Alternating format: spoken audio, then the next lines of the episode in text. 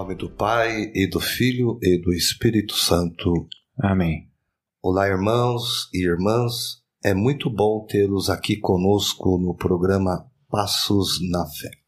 Queria agradecer, né, desde já aos nossos irmãos e irmãs que nos seguem, né, nas redes sociais, seja no Facebook, seja no Instagram, no nosso canal do Telegram, também no WhatsApp, né? E também, né, por que não, do nosso blog.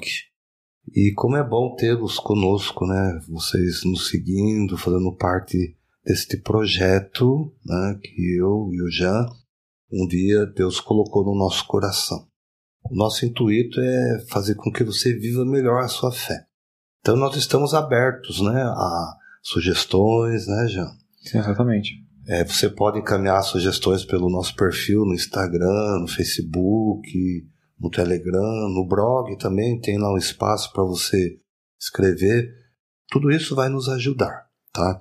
Também temos um canal que nós estamos começando ainda que é no YouTube, é, mas ele ainda está em Está em construção, né? construção, né, já? Se Deus quiser, em breve a gente vai estar lançando esse canal oficialmente, tá? A gente tem feito uns testes lá, estamos aprendendo, tenha paciência conosco. É. Então, nesta interação de hoje, né, é, eu, Diácono Carlos, né, o Jean Pinink, iremos falar das virtudes cardeais, o que são e para que servem. Minha paz e alegria, queridos irmãos que estão nos ouvindo. E que bom que a gente vai poder falar sobre esse assunto, vai falar sobre as virtudes. É um tema que com certeza irá ajudar a compreender melhor o que elas são e como podemos diferenciar virtudes de vícios, né, Diácono? Então, bora lá e que o Espírito Santo sempre nos ilumine.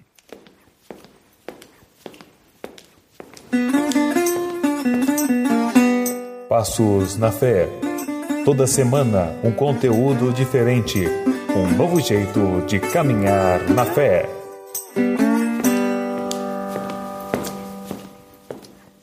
Sabe, Diácono Carlos, para entendermos o que vem a ser essas virtudes, notemos que na natureza humana possui algumas forças habituais, né?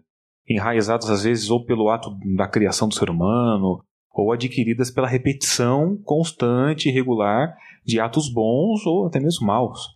Uma pessoa que pratica o bem fará das suas ações uma correspondência do bem. E de, de contrapartida, uma pessoa que pratica o mal irá fazer as suas ações a correspondência do mal, né, do que ela deseja praticar. Então, as forças que habitam na natureza humana, elas são chamadas de hábitos. E tais podem ser boas ou más, né? Podem nos levar para Deus ou podem nos afastar de Deus. Na medida que a gente pratica o mal ou o bem com o nosso esforço próprio, ou no caso do bem, com o auxílio divino. Então, né, Jean, todo hábito, né, como você falou, hábitos, Do hábitos, né, é chamado de virtude, ou todo mau hábito chamado de vício. Grandes santos da igreja né, defendem muito bem isso, né, os vícios capitais ou os pecados, que todo pecado é um vício, sim. né, e todo hábito, um bom hábito, se chama virtude. Então aqui a gente já está definindo nessa primeira parte da nossa conversa, né? Que vem a ser uma virtude. E também deixar claro para os nossos ouvintes que nós não vamos falar das virtudes teologais, né? Não. É, em outro episódio já falamos delas, né? Quem sabe numa outra ocasião a gente volta a falar. Definir o que é virtude, nós vamos buscar lá em Santo Agostinho já. Que legal. Tá? Então, o que, que ele diz? Que virtude é a disposição para o amor, compreendida com a essência e a finalidade suprema do espírito humano. Olha só. Doutrina também da Igreja, né, através do Catecismo da Igreja Católica, lá no 1803, vai dizer assim que a virtude é uma disposição habitual e firme para fazer o bem. A virtude permite que a pessoa não só praticar atos bons, mas dá o melhor de si, com todas as forças sensíveis e espirituais. Então a pessoa virtuosa tende ao bem, procura, né, escolhe e pratica. Então, esses bons hábitos, né, que a gente está falando, ou as virtudes, né, são as virtudes, elas são inerentes à natureza humana, né? estão ligados à natureza humana. E são comum a todos os homens indistintamente, né, Diácono? Pois elas são naturais, assim como o homem natural, é, porém sem esquecer que é o próprio Deus que mantém e sustenta a ordem natural das coisas que ele criou. Então as virtudes, elas por serem próprias da humanidade, quando praticadas irão nos levar a viver retamente e evitarmos todo tipo de mal. Mas quando não são praticadas ou são esquecidas, vamos dizer assim, iremos fazer das nossas ações um grupo imenso de vícios, ou seja, de, de maus hábitos. Sim, né? sim, sim. Que nos levam, como o Diácono falou, ao pecado.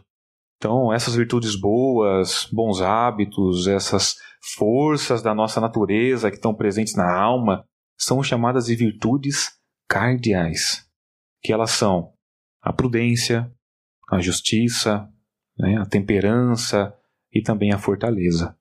Então, nesse segundo bloco, vamos falar um pouco mais detalhado sobre cada uma delas.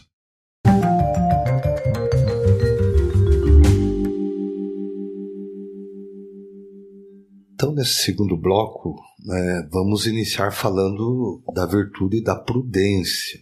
Mas antes, já eu queria falar com você e quem está nos ouvindo que as virtudes teologais são virtudes que são infusas e nós recebemos elas na ocasião do nosso batismo, né, que é a fé, a esperança e a caridade. Certo. Assim como você fazia a introdução, né, falando que vem a ser virtudes cardeais. Então, as virtudes cardeais elas estão relacionadas diretamente com o nosso hábito, né, aquilo que a gente quer fazer, deseja fazer. Quem trabalhou muito bem isso foi é, São Tomás de Aquino, o doutor Angélico. E as virtudes, né, elas tendem a um ramo da teologia chamado moral. Virtudes teologais, elas estão relacionadas com aquilo que diz respeito à nossa força interior, parte do nosso desejo de ser bom, de ter bons hábitos e, e de perseverar, principalmente né, nesse encontro com Deus primeira virtude cardial que nós vamos falar, então, é da prudência. A prudência, ela nos leva a escolher entre o bem e o mal. Então é dela que nosso Senhor Jesus Cristo nos ensina, dizendo: Eis que vos mando como ovelhas no meio de lobos. Sede, pois, prudentes, como a serpente, e simples como as pombas. Lá em Mateus 10, versículo 16 é, não será né, suscetível ao cristão, por exemplo, transigir, transacionar, alienar a vida cristã né, por nenhuma manifestação mundana. Por mais que seja aprazível ao nosso corpo ou que esteja em moda. Vê muito isso hoje, né? Por isso que é atual esse tema, né? Sim, exatamente. É, então a vida cristã né, levará consigo necessariamente né, uma inconformidade diante de tudo que atente contra a fé e a moral. Né, lá São Paulo já dizia isso em, né, Romanos capítulo 12, versículo 2. Então São Paulo diz assim, ó, a gente tem que levar em conta e se conformar né, com tudo aquilo que atente contra a nossa fé Sim. e a moral. É, por exemplo, não se pode estranhar que a vida do cristão se mova não por poucas vezes né, entre o heroísmo né, e a traição. Perante essas dificuldades, né, não se deve ter medo. Não estamos só, contamos com a ajuda né, de Jesus.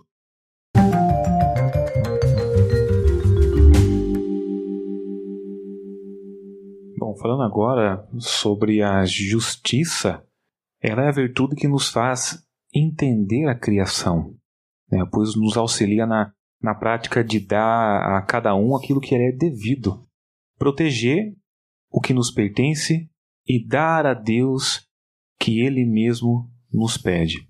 Então, diácono, a, a vida é gratuitamente dado e sendo devolvida ao seio divino sem qualquer reserva, como prova de amor que é o meio necessário para a salvação. Então, quando os seres humanos vivem entre si um reto sentido de justiça, a vida será uma perfeita manifestação da, da divindade. Né? Assim, quando compramos algo, pagamos o seu valor. Quando tomamos emprestado, gera-se o dever do quê? De devolver, de restituir. Quando contraímos uma obrigação, o que, que nos cabe a gente? Cumprir. Né? Tal como o matrimônio e o juramento livre dado como manifestação da verdade a outra pessoa que confia na palavra dada. Então, já olha, prudência é a mãe de todas as virtudes, já dizia São Tomás de Aquino. Certo. Olha que importante isso. E ela, né, sempre vai fazer com que a gente escolha aquilo que é bom e o que não é bom para nós. Sim. Né? É, também, né, aproveitando que já que você falou da justiça e a gente vai encaixando uma virtude na, Na outra, outra. olha que interessante. Você lembra aquela passagem que Jesus né, fala assim: olha, o homem prudente constrói sua casa sobre a rocha. Sobre a rocha. O Senhor já nos ensinava né, a ser prudente, A fazer a escolha correta, né? escolher o que é melhor. Então é uma decisão humana. Sim. a virtude da prudência, da justiça, como você vem falando aí, né? É também é, é necessário, porque uma pessoa prudente é uma pessoa justa, concorda? Porque ó, você falava, né, que ela é, nos leva a ter, né, como seres humanos, é, um sentido do que o que pertence a Deus é de Deus, o que pertence ao homem é de homem, e a gente dá a cada um o que lhe é devido. É, não tem como eu, eu, através da prudência, escolher o bem e acabar roubando ou acabar não devolvendo aquilo que eu emprestei. É, Exatamente. é, seria hipocrisia, né, seu Carlos? É completamente o oposto do que a gente está falando. Então, o, complementando, né, seu Carlos, o conceito de, de justiça enquanto virtude, né, o que a gente está falando, é essencialmente religioso, vamos colocar assim. Pois justo para Deus é aquele que se esforça com um sincero labor para cumprir a vontade do Pai. né? O que se manifesta de, de três formas, vamos colocar assim. O- no primeiro, no cumprimento dos mandamentos. Já podemos começar assim. No segundo ponto, nos deveres de, de Estado leigo, né? sacerdotal, matrimonial. E em terceiro, na luta para manter a alma unida à Santíssima Trindade através do que? Da graça santificante. Então são esses três pontos. Então a justiça, portanto, ela está essencialmente ligada ao quê? À santidade. São Jerônimo, doutor da igreja, ele vai dizer o seguinte sobre a justiça. Abre aspas. Não exige somente um simples desejo vago de justiça, mas ter fome e sede dela. Isto é, amar e buscar com todas as forças aquilo que se torna justo o homem diante de Deus. O que de verdade quer a santidade cristã tem de amar os meios que a Igreja, instrumento universal de salvação, oferece e ensina a viver todos os homens. Ou seja, frequência aos sacramentos, convivência íntima com Deus na oração, fortaleza para cumprir os deveres da família, profissionais e sociais.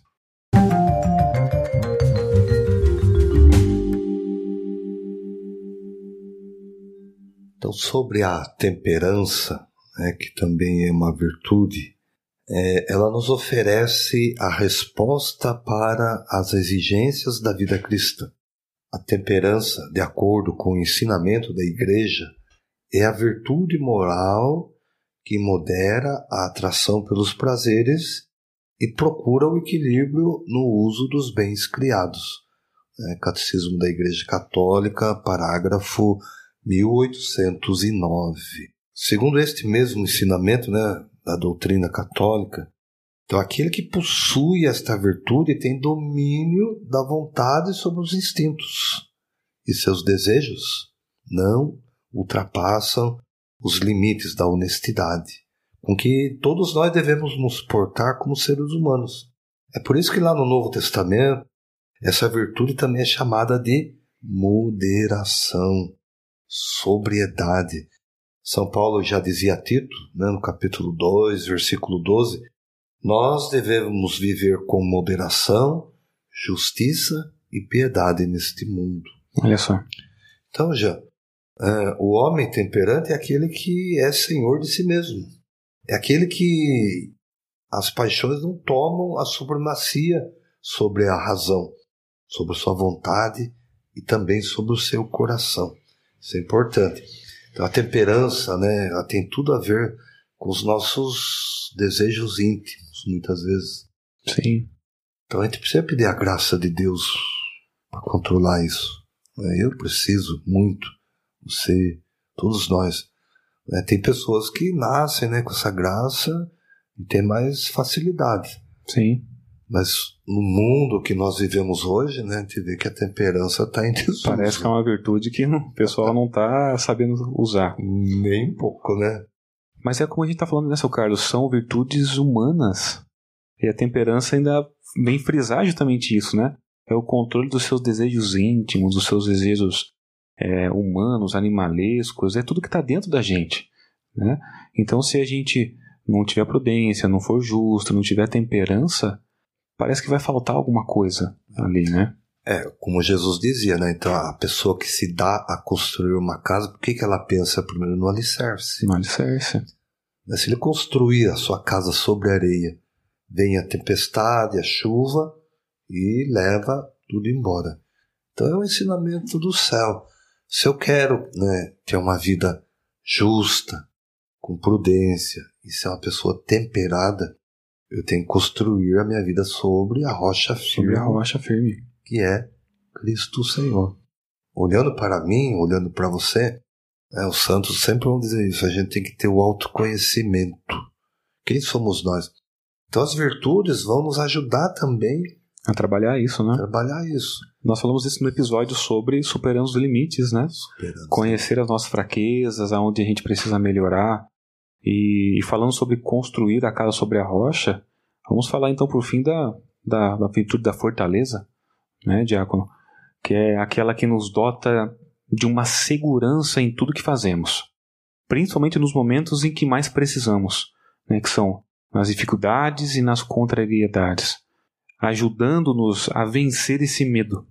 Como Cristo sempre pediu em diversos momentos: não tenhais medo, como está lá em Mateus 14, 27.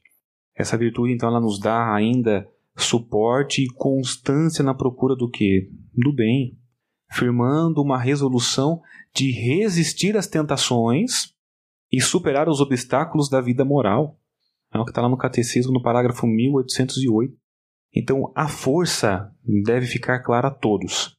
Não é virtude apenas dos heróicos que expõem a sua vida em favor do outro, não. A fortaleza está em cada atitude, na escolha feita pelo homem, nos atos heróicos que passam despercebidos no nosso dia a dia. Sabe, já, fortaleza também é conhecido como força. Com força. Força interior. Eu não vou conseguir vencer uma tentação se eu, primeiro, não me dispor a vencê-la. Segundo, se eu não acreditar que eu preciso de uma, uma ajuda exterior. Primeiro Sim. de Deus e às vezes até de outras pessoas.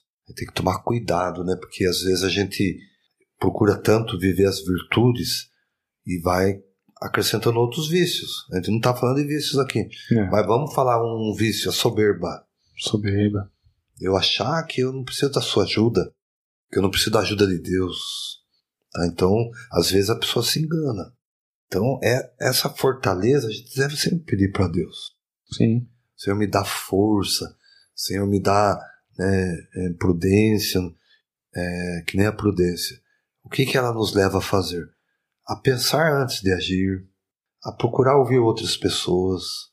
De fato. Agora, para isso eu tenho que trabalhar a fortaleza. Às vezes a pessoa fala que ser fortaleza é ser forte na tentação. Sim, também, é, né? É isso. Mas é ser forte, ser corajoso, sabe? Não ter medo de enfrentar o mal que o mundo apresenta. É isso que a gente deve procurar. Né? Viver sempre buscando né? É, na fortaleza, né? na justiça e principalmente na prudência e temperança. E uh, segundo a doutrina de São Tomás, a virtude da fortaleza ela encontra-se no homem.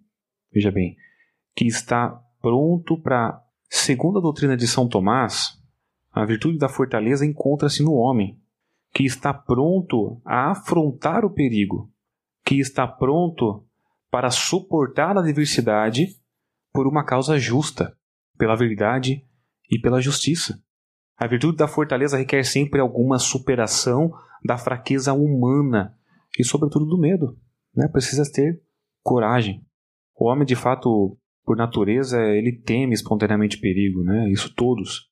Né? Teme os dissabores, o sofrimento. É preciso, por isso, procurar os homens corajosos não só no campo de batalha, mas também nas salas de um hospital, num leito de dor. Então, tais homens podiam se encontrar muitas vezes nos campos de concentração, nos locais de deportação. Então, eram autênticos heróis. Bonito isso, né? Bonito. Então, às vezes a gente acha que os atos heróicos são só dos santos. Mas quantos santos, né, que não estão nos altares da igreja, mas são pessoas heróicas. E quando, no, no tempo que a gente está vivendo, né, seu Carlos? Quantos heróis aí nos hospitais, né? Como enfermeiros, faxineiros, médicos, médicos todos os profissionais da saúde envolvidos na luta que a gente está passando. E se não fosse as virtudes, a quantos não tem, né, que decidir aí com prudência, né, não ser levado por qualquer informação, mas ali o que é melhor, né, agir com justiça. Com justiça.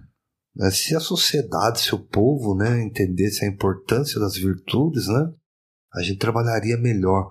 Nós teríamos pessoas melhores, né. Graças a Deus tem muita gente que vive isso. Tem, né? É. Então, já olha, a gente fez aqui uns resumos das virtudes cardeais, né? E, lógico, o objetivo não é fazer com que todos compreendam, porque é, é, é um estudo que deve ser aprofundado. Mas o essencial foi dito.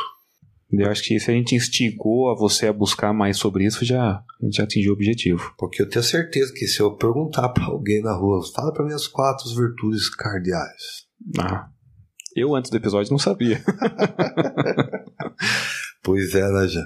A gente vai aprendendo, né? A gente fala aqui, né? Todos nós vamos aprendendo. E quanto mais a gente aprende, mais a gente se aproxima de Deus. Quanto mais a gente se aproxima de Deus, a gente vai vendo as nossas mazelas, aquilo que a gente precisa melhorar. Não que Deus nos condene, né, propriamente falando, mas Ele quer mostrar que nós podemos ser melhores, pessoas melhores, ser humanos melhores.